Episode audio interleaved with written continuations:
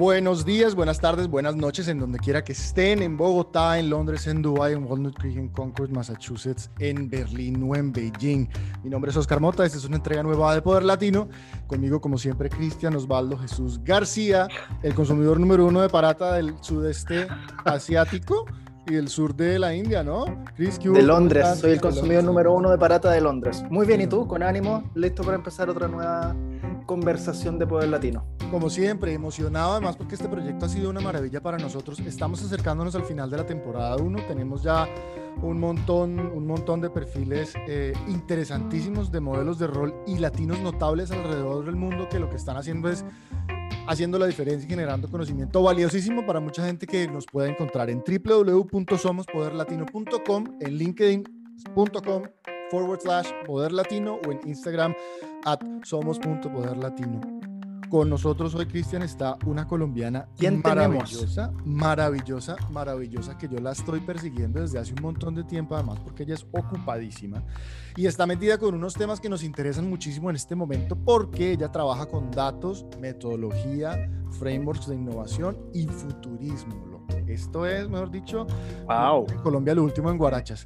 Ana Carolina Murillo, la nerd del futuro, es colombiana es ex publicidad, pero ella se dio cuenta que su conocimiento y su cerebro valía más, eh, digamos, haciendo la diferencia para otras marcas desde su propia marca que estándole trabajando a los duros de por allá en otros lados.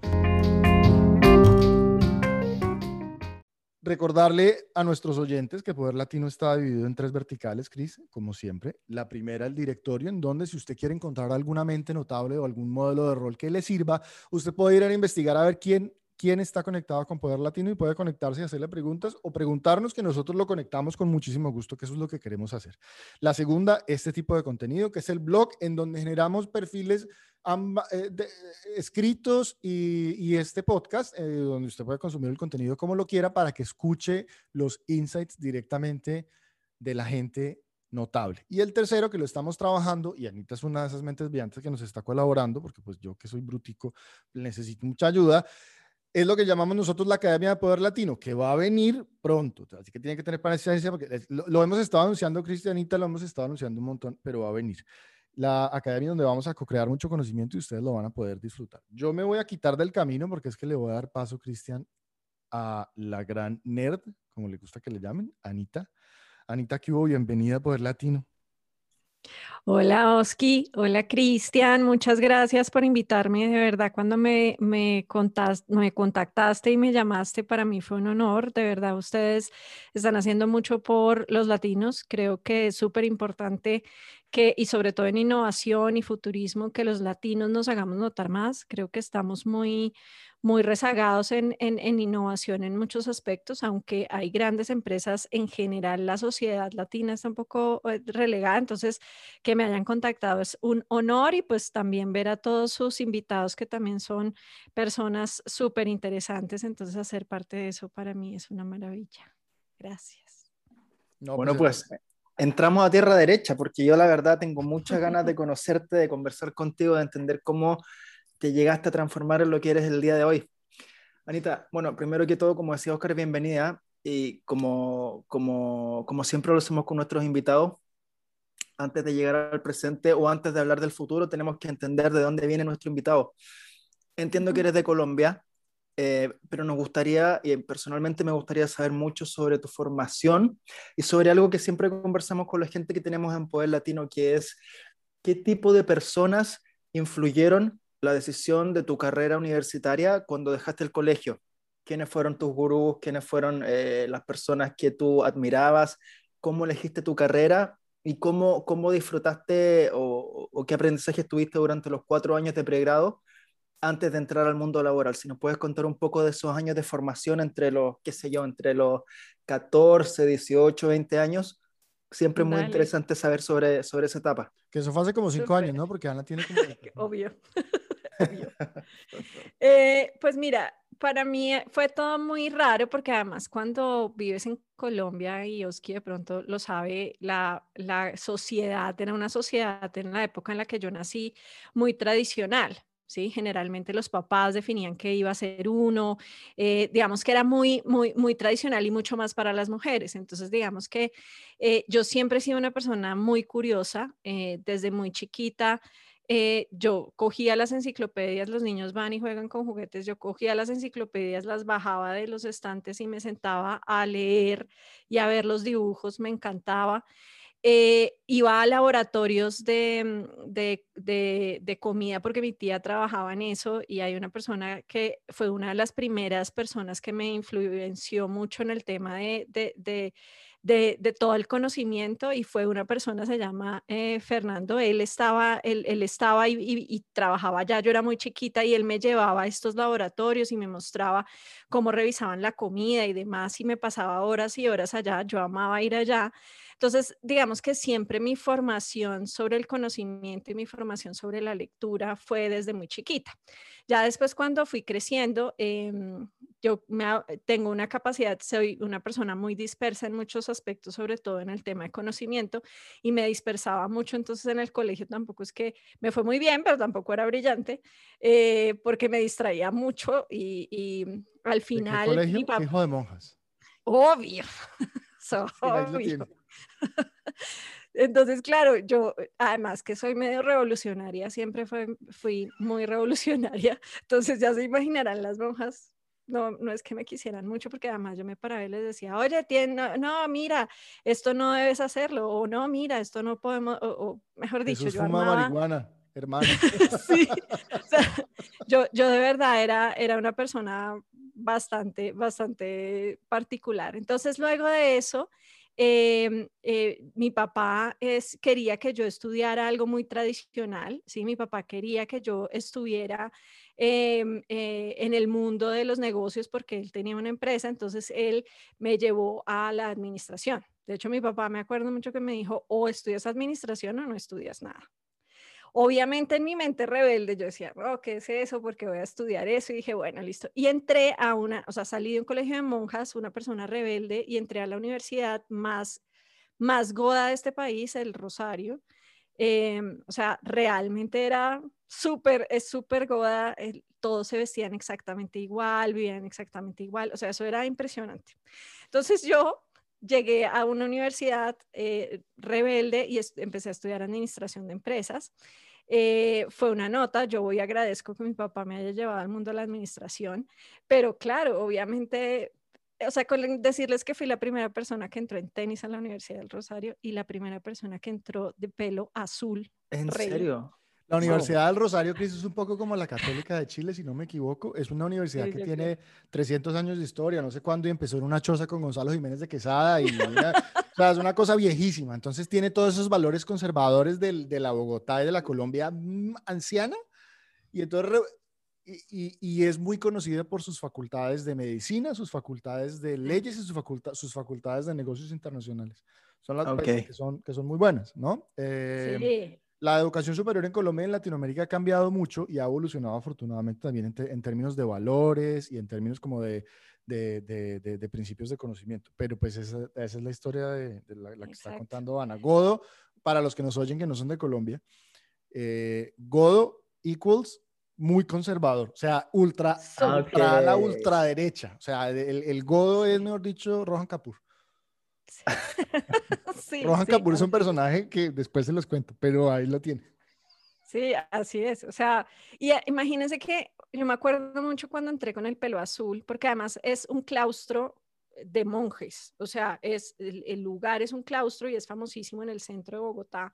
Entonces, cuando yo entré, primero iba en tenis y con el pelo azul rey. O sea, entré y el man de la, de la portería me decía, y además se me quedó el carnet, o sea, todo mal. Entonces, entre y el man me decía, ¿usted quién es? Y yo, no, yo estudio aquí administración de empresas, voy en octavo semestre, déjeme pasar. El man no me quiso dejar pasar, me tocó llamar a la, a la, a la facultad, que viniera la secretaria académica y le dijera, no, si está loca, si, si estudia acá. Y además es la mejor. Suma cum laude. O sea, yo y además es muy chistoso porque yo siempre he sido muy rebelde en general y lo van a ver en el tema de innovación también un poco. Mm. Es eh, cuando yo empecé a, a, entrar en el Rosario, el Rosario es súper tradicional y los estudiantes escogen al rector, ¿sí? Se llaman los colegiales. todos los años, años tras año, me, eh, me, me iba muy bien porque la de NERTES totalmente, eh, me iba muy bien. Y lo que, lo que pasaba es que te eh, decían que, que, si querías ser colegial y te hacían todo un proceso. A mí me llamaron tres veces en el Rosario y las tres les dije que no. Y una vez el, el rector me dijo, pero no entiendo por qué no quieres ser colegial. Y le, le, decía, es que no hay nada más aburridor que ser un colegial, que todos se visten igualito, todos hablan igualito, todos quieren lo mismo y pues qué mamera. Entonces, también eh, siempre fui esa rebelde y pues terminé en esa universidad que, al, que me enseñó un montón. Realmente el Rosario es una gran universidad y, y digamos, ahí también conocí a mis mejores amigos, pero pues eh, eh, terminé administración. La experiencia fue otra, sí. La experiencia fue otra. Y terminé ahí administración y así fue que terminé esa carrera, obviamente en publicidad, sí llegué de vainas porque yo quería hacer comercio exterior, yo quería viajar eh, y al final eh, eh, terminé como jefe de exportaciones en una compañía y mi agencia digital en ese momento, o sea, estamos hablando de 1900, no, por ahí 2000, no, 2001, 2002, mi agencia de publicidad que estaba haciendo la página me dijo, oye, ¿por qué no viene y se convierte en ejecutiva de cuenta? y yo llevaba por ahí un año más o menos eh, estudiando, eh, trabajando. Y le dije, listo, hágale. Y ahí empecé en publicidad. Y en ese momento que sabías de la, del, del, mundo de la publicidad, porque estabas justamente viendo tu, como tu, tu, tu, carrera profesional cuando saliste de la universidad, estuviste en, en ProExport, estuviste también, sí. hiciste trabajos de, de, KPI, después te fuiste a esta empresa de exportación. ¿Fue fácil? ¿Fue una decisión inmediata pensaste que era un mundo que podía encajar con lo que, con lo que tú querías? Pues mira que ni lo pensé, ¿sabes? O sea, siempre me he hecho esa, esa pregunta porque no fue un tema racional, fue un tema realmente de plata, si me preguntas claro. inicialmente. Porque cuando sales de la universidad, pues no ganas mucho realmente. Y cuando me ofrecieron este puesto en publicidad, eh, era casi el doble de lo que me ganaba. Entonces yo dije, no, pues hágale. Y les pregunté qué, qué me tocaba hacer. Me dijeron, no, mira, es eh, manejar las páginas web, lo mismo que hicimos contigo, lo haces con los otros, no sé qué. Y yo dije, hágale, de una. Y así me metí en la publicidad, porque no, yo, lo que tú dices, yo venía muy estructurada, muy de números, muy de eh, exportaciones, muy de negocio. Sí, muy muy de negocio. negocio mi formación principal ha sido negocio. Por eso a veces uno siente que la publicidad se queda un poquito corta en varios aspectos porque solo habla de comunicación y la comunicación claro. es solo una parte del claro. negocio. Eso es un punto bien importante que hemos tratado con otros invitados que también afortunadamente hemos contado con el honor de hablar con ellos de la, del, del, del, desde el punto de vista creativo y hemos llegado al mismo punto en decir a la publicidad le falta mucho de aterrizar los pies, de poner los pies en la tierra, porque la publicidad es importante, pero la publicidad necesita evolucionar y volver a 2021. No es como, como dicen en, en la industria, hacer truchos, que es hacer ideas que nunca se ejecutan, pero para ganarse premios, es hacer cosas que realmente sean valiosas para el cliente y que, y que le impacten al final el negocio. De toda esta experiencia, de toda esta experiencia, me imagino que aprendiste un montón pero ¿cuál fue, cuáles fueron esas dos lecciones que tú dices en toda tu experiencia de la publicidad? Que tú dices, me llevo por el resto de la vida, trabaje en una bananera, trabaje en la NER del futuro o trabaje vendiendo empanadas. Ok.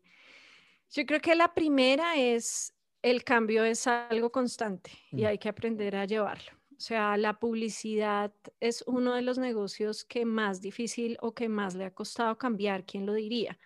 Porque cuando yo empecé, de hecho, hacemos chistes y todo con la gente que empezamos en, en, en digital. Yo empecé en digital en Colombia cuando, cuando estaba la, la, la, la, la burbuja en Estados Unidos, ¿cierto? Sí. Cuando empezaban los, eh, los, los, los las páginas web y mm. las .com, y nosotros decimos que nosotros limpiábamos los baños de las agencias, porque realmente nosotros los digitales estábamos en, en el fondo del cajón más allá. Uh, y mira que, eh, han, exacto, y han pasado 20 años y las agencias tradicionales siguen teniendo problemas lidiando con el mundo eh, digital, ¿sí? Y es por eso que el cambio tiene que pasar. Y lo otro es, la publicidad eh, una de las cosas maravillosas que tiene es la calidad de la gente. Ah, obviamente, como en todo lado hay de todo, pero la mayoría de gente que me tocó eh, es gente brillante, gente muy creativa y la creatividad nunca se tiene que subestimar. O sea, por más números que le metas a, las, cosas, por más números que quieras eh, eh, imprimirle a una estrategia, si no tiene el tema creativo, si no tiene el tema emocional y la conexión emocional, perdiste el año porque pudiste haber hecho muchos números y los números no se van a dar. Al fin y al cabo, los seres humanos somos eso, emociones, pensamientos. Entonces, esas dos son las dos grandes cosas que me llevo de la publicidad y que amo la publicidad, pero quiero una publicidad más robusta, una publicidad más aterrizada, una publicidad menos de, de, personas, porque si tú miras la publicidad, vende personas. Cuando tú cotizas a una agencia de publicidad, tú vendes porcentajes de personas. Y yo creo que deben migrar hacia producto, hacia vender productos fuertes hacia la gente. Es bastante interesante eso, Cris, eh, porque no sé si te recuerdas de lo que estábamos conversando con Manuela Villegas Manuela Villegas, que seguramente la has escuchado, Anita, ella está... he trabajado con ella. Que es un personaje maravilloso y divertidísimo. No nos alcanzó el tiempo para poder terminar con ella porque es un amor de persona y le mandamos un beso y un abrazo gigante. Si no ha escuchado el episodio, vaya al podcast, escúchela, que se lo juro que se va a divertir. Ella estaba diciendo también eso, mire, la publicidad explota a las personas y drena, drena todo el conocimiento y desecha. Y tanta gente que ha pasado por ahí que dice, uy, no, la publicidad no es lo mío, pero yo no me puedo, es, es, es como una relación tóxica con una novia bien tóxica o un novio bien tóxico. No la pueden soltar, es como, porque, porque es el amor por ese arte de las ideas, es el amor por el impacto, es el amor por hacer el cambio. Que, que, que pues eso le pasa mucho a los seres humanos que son creativos.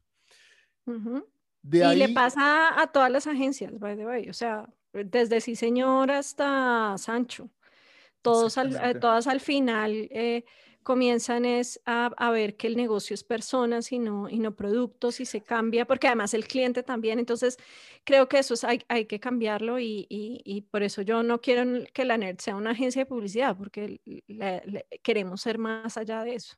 Anita, y si, y si puedo interrumpir acá, viendo tu, viendo tu trayectoria en publicidad, hiciste gran parte de tu trabajo con, con Wonderman en Bogotá. Lo que quería entender era, eh, ¿cómo, ¿cómo, empezaste a encontrar tu nicho como profesional dentro quizás de, de Wonderman o cuando ya estuviste haciendo eh, eh, en, más, en más digital? ¿Cómo empezaste a formarte? ¿Cómo empezaste a, encontrar tu nicho y cómo empezaste como a perfilar tu carrera? ¿Qué cosas viste? ¿Qué cosas te gustaron? ¿Qué cosas no? Y, y lo otro que también quería tocar era, era este punto que, que de cierta manera tocamos donde la publicidad se separa como entre los creativos y los de número, ¿no? Fue algo que te tocó ver donde los perfiles quizás no sé, no sé, donde quizás un creativo que era muy bueno eh, en Excel o una persona que trabajaba más en el área comercial que también era muy creativa. ¿Te tocó ver eso? ¿Piensas que es algo que ha sido resuelto durante estos últimos, qué sé yo, 10 años? ¿O, o sigue siendo un... hay una división clara entre los dos perfiles? Pues mira, ¿cómo, voy a empezar con la primera pregunta. ¿Cómo llegué yo a, lo que, a lo que hoy hago? Y es, creo que todas las personas y todos los profesionales y las empresas donde trabajé dejaron un granito de arena, ¿sí? Eh, yo empecé en el mundo de cuentas, el, no, el 60, no, 40, entre el 50 y 60% de mi carrera fue cuentas. De hecho, hoy en día hago mucho cuentas porque para mí ese perfil de, manejo de clientes súper importante en una agencia y a veces se, da, eh, se, le quita importancia. Eh, entonces, así empecé. Luego aprendí eh, de, de, producción digital eh, yo siempre he estado en el mundo digital eh, y eso fue algo que por accidente creo que fue una de mis grandes, eh, mis grandes ventajas, haber entrado en digital y aprender desde el core cómo funciona una página, cómo se crea una página, cómo se desarrolla, cuánto tiempo toma, qué tipo de personas o perfiles necesitas para hacerlo. Todo eso fue algo que en mi carrera hizo, hizo muy mm. importante. Luego de eso hice e-commerce cuando no existía e-commerce en Latinoamérica cuando Amazon apenas estaba naciendo, que fue el primer e-commerce que se hizo en Colombia con eh, Tienda El Tiempo, eh, el, el, periódico más grande del país, que fue el primero en, en lanzar pauta. O sea, es, estuve en ese nacimiento y eso te da la sensibilidad de entender que digital no es solamente lo que las personas ven enfrente, sino todo detrás de cámaras, que es igual de importante, porque podemos hablar mucho de qué, qué tipo de contenido hacer, pero si no sabes cómo llevarlo a la gente de forma adecuada, pues estás, estás fuera. Luego lo que sucedió cuando yo llegué a, Wonderman, eh, además que viví Wonderman en dos momentos, uno en el momento en el que Wonderman era WPP y otro en el que era agenciado por una agencia local en Colombia y eso fue un, un chisme, eso no, no, no, en Colombia, pero cuando, cambió, cuando se cambió, pero eh, ahí fue la primera vez que me dieron la oportunidad de dirigir. Wunderman eh, para mí ha sido mi mayor escuela y, eh, digamos, le tengo mucho cariño a Wunderman porque además me dio mi primera cuenta regional. Fue Nokia, que es una cuenta para los que hemos trabajado en Nokia, sabemos que fue visionaria en muchos aspectos. Lo que tú ves, por ejemplo, en digital, de Bot y Own Media, todo nació de Nokia. Nokia fue el creador de ese, de ese modelo. Entonces, fue, fue maravilloso. Y lo que ha pasado es que el mismo negocio digital te va llevando, si, e, si escuchas y si estás atento, el mundo digital te va llevando hacia donde debes ir. Hoy, inteligencia artificial, hoy robótica, hoy otras, eh, VR y AR y todos estos temas de, eh, de realidad aumentada y virtual. Eh, pero tú, vas, tú te vas dando cuenta que el mundo, te va, el mundo digital te va llevando hacia donde debe ir a partir de lo que va pasando en el mundo. ¿sí? Lo importante es tener los ojos y los oídos bien, bien, bien abiertos. Y eh, a partir de eso, lo que yo he sentido incluso en la publicidad es que como el mundo digital es tan complejo, porque es técnicamente complejo, necesita el, el desarrollo, eh, no, no, no, solo para hacer una página web necesitas un desarrollador, también necesitas un diseñador, también necesitas una persona de data que tague el sitio, necesitas una persona, o sea, tienes tantas variables para que, se, para que sea el éxito, se dé el éxito, que las personas no han entendido esa variedad. Entonces, al creativo, ¿cierto? A veces se le carga el tema de la data pero el creativo tampoco se, se, pone a pensar qué es lo que quiere la gente, sino solamente le apasiona la idea. Entonces, yo creo que los hilos siguen existiendo. Creo que a medida que vaya eh, generando mayor, mejor educación, y por eso creo que lo que estamos trabajando con ustedes de la academia es un gran paso y es la academia diferente, porque la academia está hecha en silos, ¿sí? Está hecha en matemáticas, física, entonces a ti te enseñan silos de información y el éxito de la educación en el mundo de digital y en el mundo del futuro no es, el silo per se, es la conexión de esos silos, ¿sí?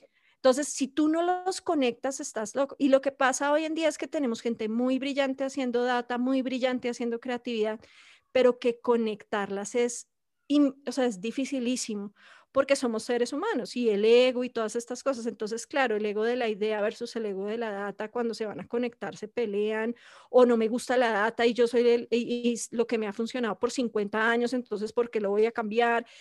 Y cuando haces eso y tratas de conectarlo es difícil. Yo creo y espero que las nuevas generaciones de publicistas que empiezan a ser mucho más conectores de, de, ideas eh, ayuden a que esos hilos caigan, pero los hilos siguen existiendo al final. Claro, no, y van a seguir, van a seguir existiendo, pero lo que, hay que, lo que hay que generar son puentes, que también Poder Latino es un poco lo que busca es eso, es mire, existen puentes, se puede, Latinoamérica es el futuro eh, eh, eh, hablamos diferentes idiomas, pero pensamos en la misma dirección.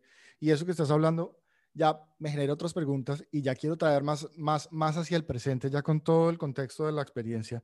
Quiero hablar específicamente de la marca actual, porque es que tú, esas conexiones que estamos haciendo desde la administración al Rosario, el conservador con el pelo azul, con Munderman con, la exportación, con, con el tiempo y la idea de la pauta y los hilos, me lleva a una cosa importantísima que por eso estamos sentados hablando cómo arrancó la historia entonces de la NER del futuro como marca, porque la NER Ana ya existía y la NER se fue al futuro y creó su marca y dijo, mi marca voy a ser yo, pero con más gente.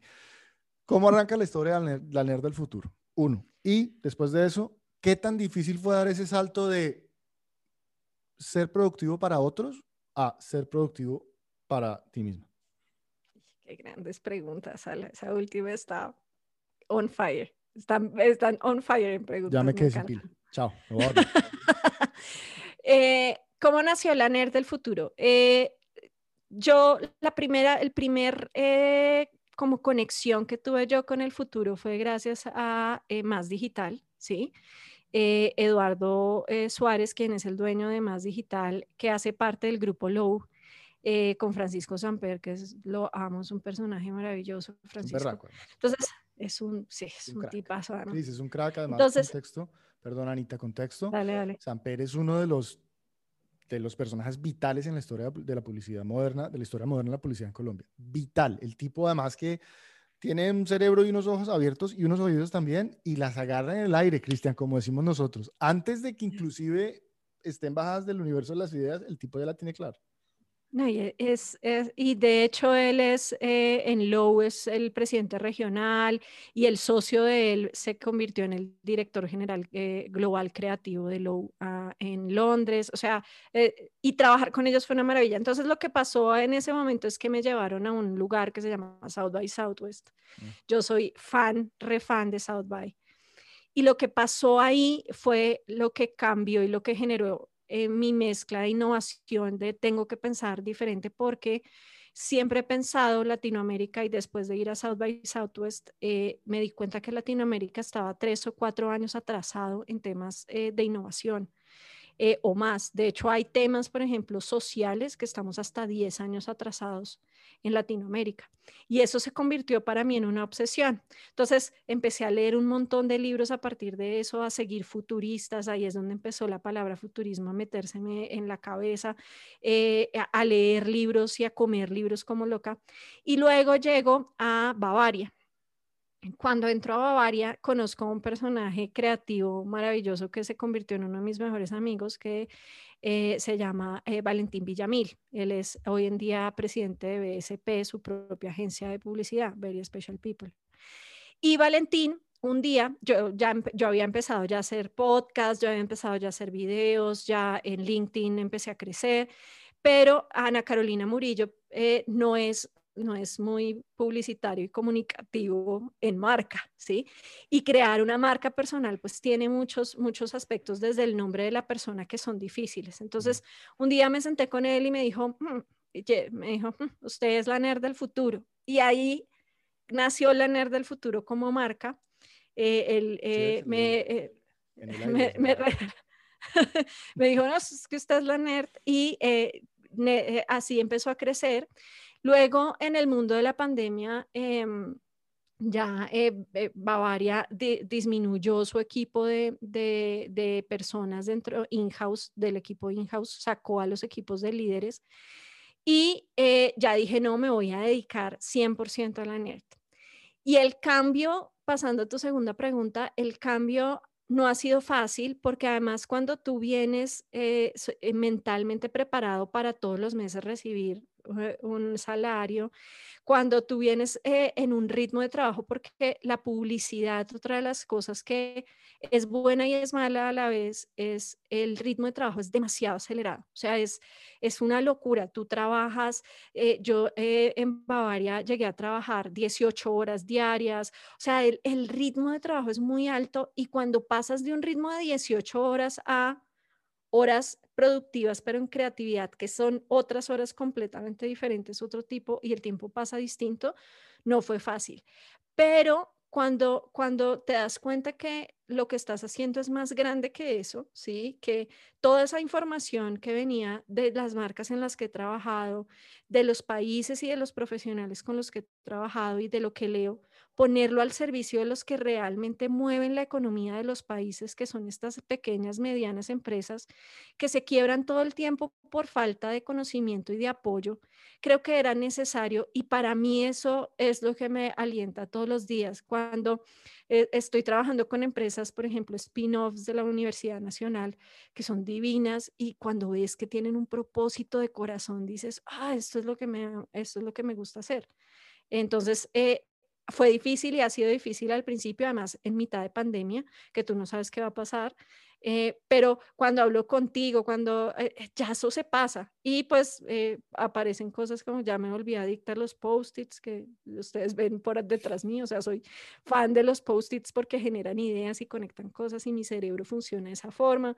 Entonces ya puedo, ya estoy por sacar el libro, o sea, mejor dicho, me volví mucho más creativa de lo que era antes. Anita, y quiero tocar un punto que, que me, me, imagino tienes que combatir con esto cuando, cuando basa parte de tu discurso en palabras como creatividad, innovación o futurismo. Pueden ser palabras que significan cualquier cosa, se pueden interpretar de maneras completamente diferentes o quizás no tienen una especie como de, de receta. Una de las cosas que quisiéramos entender de cómo la NER del futuro trabaja con los clientes son las metodologías de innovación y futurismo. ¿Cómo tratas de transmitir conocimientos, escalar, replicar y adaptar palabras que pueden ser tan generales a las necesidades de tus clientes? Mira, desde, eso fue una de mis primeras obsesiones cuando empecé con la NER del futuro, porque eh, hay mucho y se habla mucho y cada vez hay más personas hablando de eso a nivel global, en Latinoamérica. Y al final, como el tema de marketing digital se convierte en palabras que hablamos pero que no actuamos. Una de mis obsesiones es hacer que las cosas pasen. Entonces yo, yo decía, ¿cómo hago que esto, que es tan arriba, tan, tan etéreo, porque la innovación, el futurismo, son cosas que están muy arriba, que son muy difíciles de tangibilizar. Y nuestros países necesitan eso, tangibilizar y volverlo a acción. Entonces ahí lo primero que yo hice fue generar un framework Em, que es el framework con el que guían los videos y los contenidos que hago. Y son cuatro cuadrantes que generan transformación. Yo lo, lo, que busco y lo que quiero, eh, primero es que las compañías aprendan a navegar el cambio porque predecir el futuro es algo prácticamente imposible, ¿cierto? Hay, existen y cada vez van a haber más opciones de futuro y van a haber más escenarios en los que nos vamos a mover, depende de cómo se muevan las grandes potencias. La verdad, Latinoamérica es muy pequeña aún para eh, lidiar o mandar muchos de esos, de esos, eh, de, de, por ejemplo, inteligencia artificial y todo lo que se está mandando en inteligencia artificial, pero cómo navegamos ese proceso. Entonces, lo que, lo que yo hago es preparar a las personas para ese cambio para ese futuro. Esos cuatro cuadrantes para mí tienen que ver con no solamente la compañía, sino los individuos. Yo creo fielmente que para podernos preparar y poder preparar las compañías para el futuro, los individuos debemos prepararnos para el futuro. Tú como profesional, las personas que nos están oyendo, tienen que prepararse para lo que viene, porque lo que viene, si bien es incierto en una gran mayoría, sí nos, nos genera muchos retos en cuanto a habilidades y a conocimientos. Entonces, esos cuatro cuadrantes, el primero tiene que ver con conocimiento, efectivamente tenemos que tener una curiosidad amplia e infinita sobre lo que está pasando y leer para tener nuestro propio criterio. Entonces es conocimiento que genere criterio para tomar decisiones, porque el criterio separa a unos profesionales de otros. Luego viene el tema de las metodologías para hacer que las cosas pasen. Las metodologías es lo que tangibiliza ese conocimiento en acciones o entregables o productos puntuales. ¿sí? Por eso existe Agile, por eso eh, existe Mm, eh, Strategizer con sus modelos, HubSpot con el modelo de inbound marketing. Todas estas metodologías lo que permiten o lo que ayudan es aterrizar, ¿sí? Luego vienen los dos últimos cuadrantes que para mí son iguales de importantes. Uno es el del propósito. Si tú no tienes claro un propósito, es muy fácil perderse en un mundo en el que hay tantas cosas, ¿sí? Hay tanta variedad y hay tantas opciones. Si tú no te concentras en un propósito o en algo que quieres hacer, la probabilidad de que te pierdas es muy alta. Y el último, que es el que es muy cercano a mí, porque además cuando tú eres una persona eh, tan racional como, como, como es mi caso, tan nerd en muchos aspectos como es mi caso, o sea, yo jugaba Dungeons and Dragons, yo he jugado juegos de rol, yo amo las historietas, o sea, soy, eh, o sea, soy una nerd, o sea, soy fan de Marvel mal y ahora estoy obsesionada con de las nuestras. o sea, de verdad, cuando eres así de necesitas de alguna forma como conectarte con la emoción, porque al ser introvertido es muy difícil tener relaciones con otras personas. Y el último es liderazgo, liderazgo bajo empatía. Eh, aprender a ponerte en la posición del otro, porque la única forma de influir o, o generar cambio no es a partir solo de, tu lado, sino de lograr que la gente entienda para qué cambiar, por qué cambiar y cuál es la ventaja. Entonces, esos cuatro cuadrantes me permiten ir a cada caso específico porque no, no existe eh, existen unas bases que sí se pueden dar a todo el mundo, las metodologías son unas bases, los conocimientos son unas bases, la inteligencia emocional es una base, pero para hacer que las cosas pasen en ciertas empresas hay que entender la situación de la empresa. Entonces, mm. sirve, tengo unas bases que me sirven para entregar la información a la gente para que pueda empezar a ahondar en lo que le gusta y dos, que me permite ya entrar a hacer caso a caso y trabajar caso a caso. Eso me, parece muy, eso me parece muy interesantísimo, además, Cris, porque es que esto es consultoría aplicada a la ejecución o ejecución aplicada a la consultoría. Hay un vicio que tienen los, las, las, grandes, las cuatro grandes de consultoría que además contratan y es como de publicidad, como el, drenaje del conocimiento, pero en, en, otra industria. Y ellos lo que pasa es que entregan, hacen un diagnóstico, lo entregan y se van corriendo. Entregan un deck de 250 slides, cobran un millón de dólares y se van. Y se van. La impresión que me da de lo que estoy, y, esto, y esto va a mi siguiente pregunta, porque para nosotros es muy importante darle una plataforma también a la NER del futuro para que, pues para que, para que la gente en otros países también la conozca. Y es, a raíz de esos cuatro cuadrantes que estás hablando, eh, que son básicamente la, la, la, aplicación del servicio, el diagnóstico, el propósito, el ecosistema y la implementación, mi pregunta es, si, si fuera hacer un pitch de, un pitch de, de ascensor, un pitch de elevador, un, elevator pitch. 30 segundos. La NER del futuro. ¿Qué es la NER del futuro? La NER del futuro somos un colectivo de profesionales que llevamos bastantes años trabajando en el mundo de la publicidad y los negocios que busca ayudar a las empresas a prepararse y a prepararse para el futuro y a llevar el cambio en ese proceso. Eso es lo que es. Ahí lo tiene usted, Cristian. Ahí lo tiene usted, Cristian. Finestra, Barclays, entonces toda esa gente, que esos clientes suyos, ahí, ahí, ahí lo tienen. Recordarle a nuestros oyentes que nos pueden encontrar en www.samospoderlatino.com, en donde está todo este contenido. Estar Ana, su foto bien bonita para que la vean, que tiene 25, el podcast eh, y, y, otras cosas bien interesantes en linkedin.com forward slash poder latino y en Instagram at somos.poderlatino. Eh, como nosotros somos un proyecto social, nos gusta que nos contacten por nuestras redes sociales y nos pueden mandar mensajes de amor. Cuidado, que siempre les digo, Cristian está comprometido, así que cuidado con esos mensajes. Continuamos con Ana Carolina Murillo, que es la nerd del futuro. Y oiga, esta conversación está muy sabrosa, hermano. Yo me puedo quedar hablando días, pero pues, pero pues hay, que, hay, hay que conseguir. Metámonos en, en los mercados globales, porque la nerd del futuro tiene una proyección global maravillosa. Yo quiero saber, porque es que desde la experiencia que has tenido regional, Latinoamérica con marcas además globales y del peso de Nokia y del peso de Bavaria y del peso de la casa editorial del tiempo, etcétera, etcétera, porque la lista sigue y sigue. ¿Cuál es el diferenciador de la NER del futuro en mercados globales frente a otras compañías que también dicen vender metodologías? Yo creo que la gran ventaja es eh, aplicación bajo el caos, porque uno realmente en Latinoamérica eh, incluso en las marcas grandes, o sea, incluso en Microsoft y todo ellos, cuando ellos vienen a Latinoamérica, ellos tienen que implementar bajo el caos constante y completo.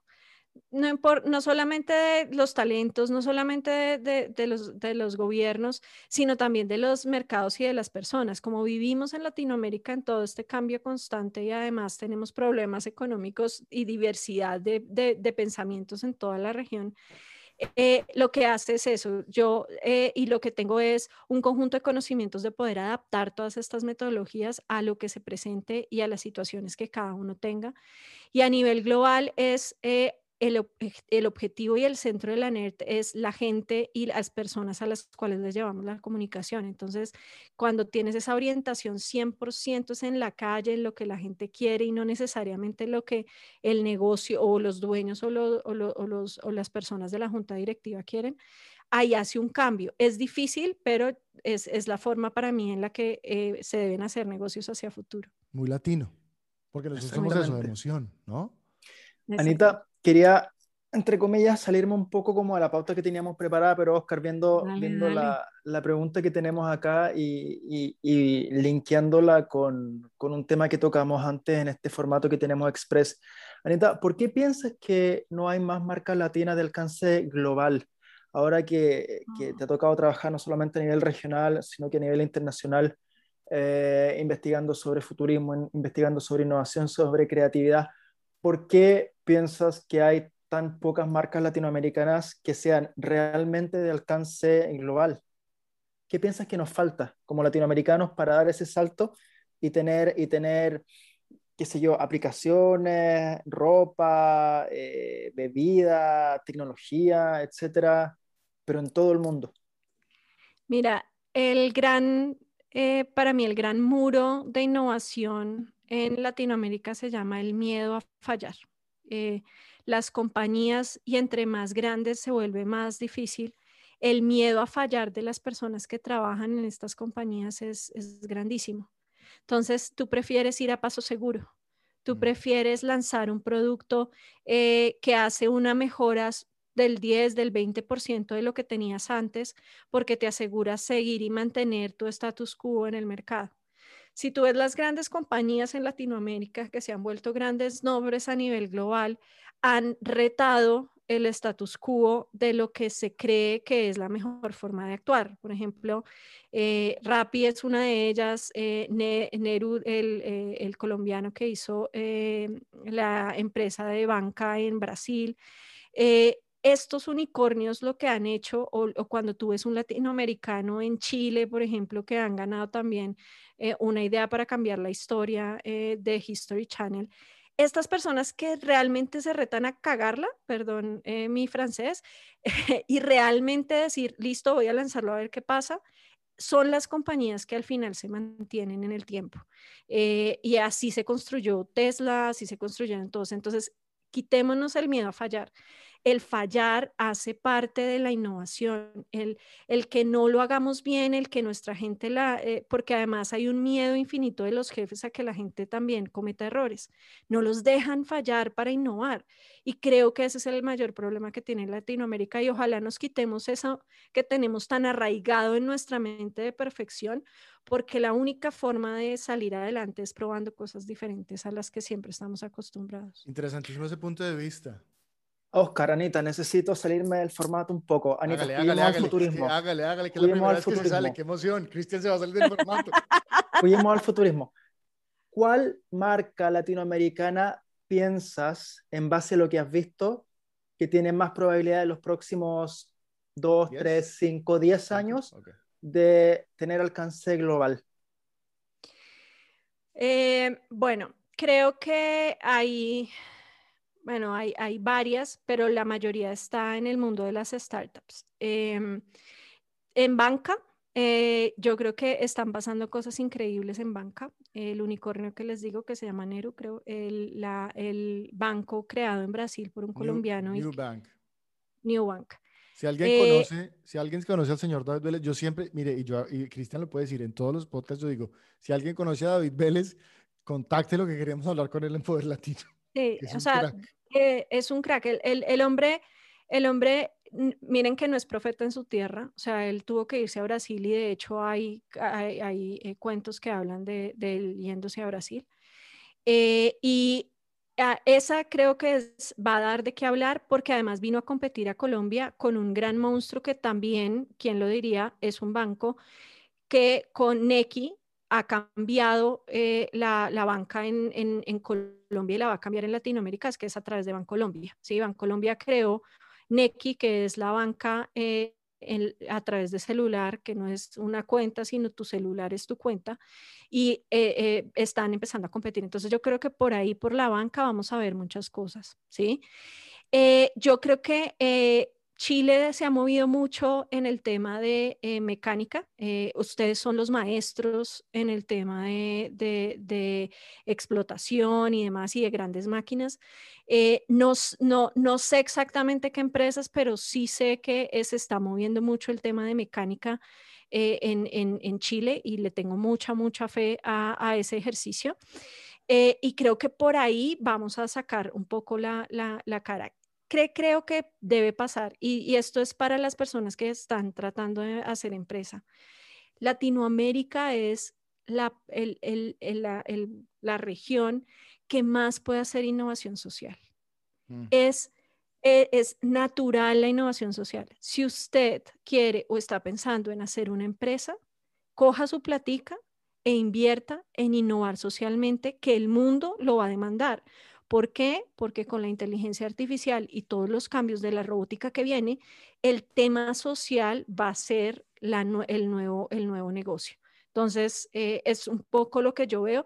Obvio están las, las, las típicas, Rappi todos estos que ya eh, eh, que hayan empezado a surgir, pero creo que ellos ya están volviéndose como los abuelos de las, de las, de las startups. Ya Rappi es un abuelo para mí y todos los que vienen ahí son un abuelo, igual que Didi y todos estos. Entonces yo creo que por ahí hay, hay espacio para, para seguir creciendo en Latinoamérica. Es una, nueva, es una nueva confirmación, otra vez con otro invitado y otra industria, con otra experiencia, que Latinoamérica es el futuro. Esto que preguntó Cristian es, es, es, valiosísimo, Anita, porque para los que no han escuchado, los invito a que escuchen eh, eh, eh, los, los, episodios del, del, Poder Latino Express, que son comentarios chiquitos que estamos haciendo sobre temas específicos. Y uno fue esta pregunta que le surgió, que surgió en una conversación que estábamos teniendo afuera de Poder Latino de, oiga, ¿por qué no existen marcas que sean o que tengan alcance global como Fiat, Tesla, no sé, un montón, un montón de marcas hicimos la lista y, pasamos ahí por Lego y pasamos por Bang Luxen y pasamos por un montón.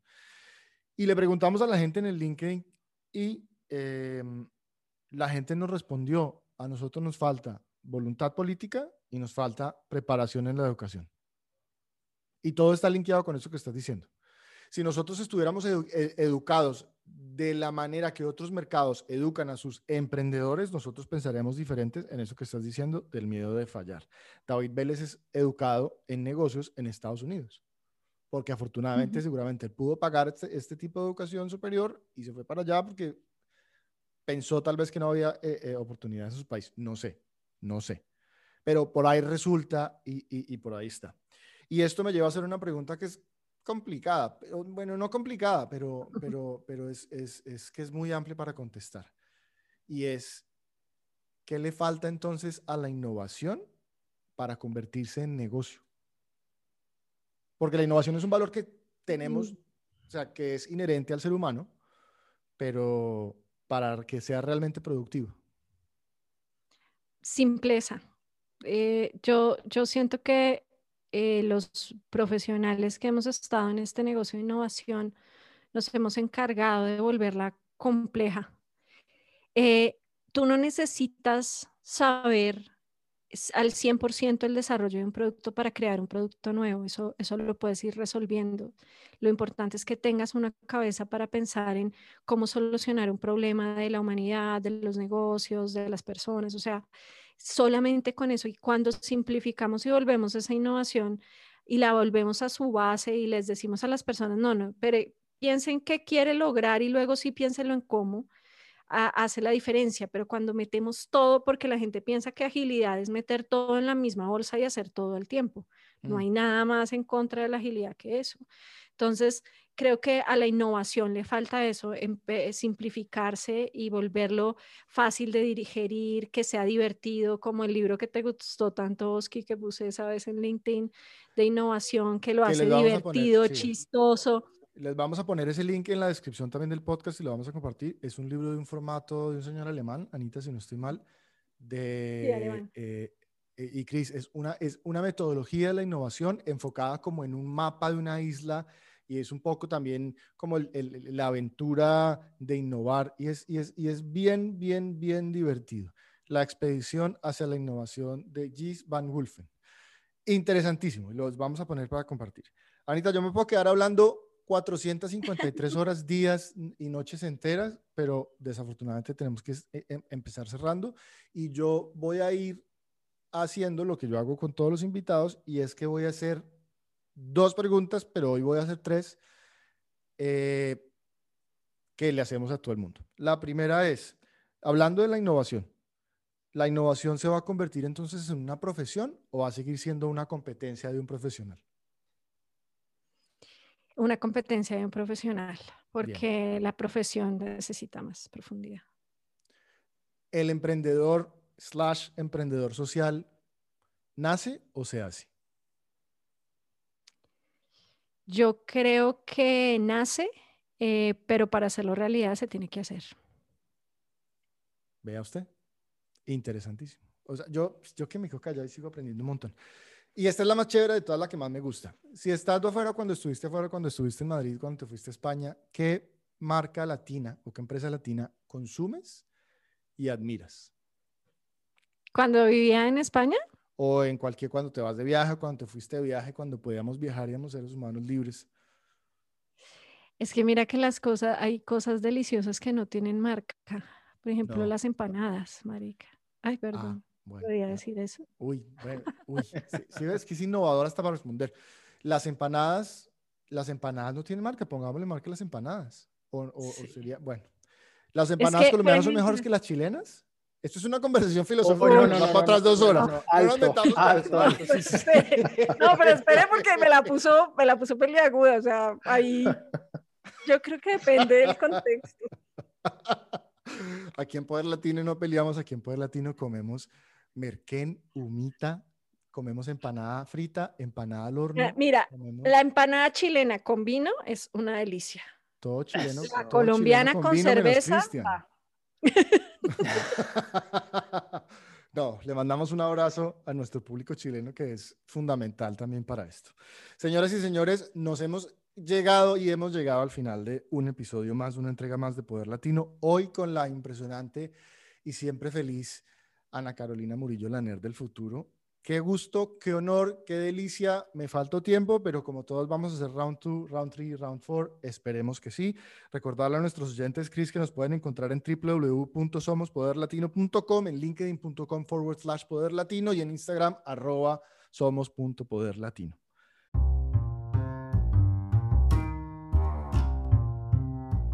Les agradecemos mucho la atención, el tiempo y ojalá hayan aprendido mucho, mucho, mucho, mucho como yo. Como nosotros. Es que tú eres muy inteligente, hermano. Yo... Ay, sí, pues. Después lo ponemos a hablar como Todos somos inteligentes. Gusto, gusto de verdad. Muchas gracias. Gracias a todos por oírme. Eh, sigan a la Nerd del Futuro, la página web lanerdelfuturo.com. También estoy eh, como la Nerd del Futuro en LinkedIn y en redes sociales también Nerd del Futuro. Y, muchas gracias a ustedes de verdad por haberme invitado. Eh, espero mandarles una copiecita de mi libro, Uniendo Puntos, van a ver, está una nota. Ay, es que nos faltó esto. Vamos a conectarnos otra vez y vamos a hablar solamente del libro. del libro. Es una nota. A todos, chao. Muchas gracias. gracias. Abrazos. Besos. Gracias. Au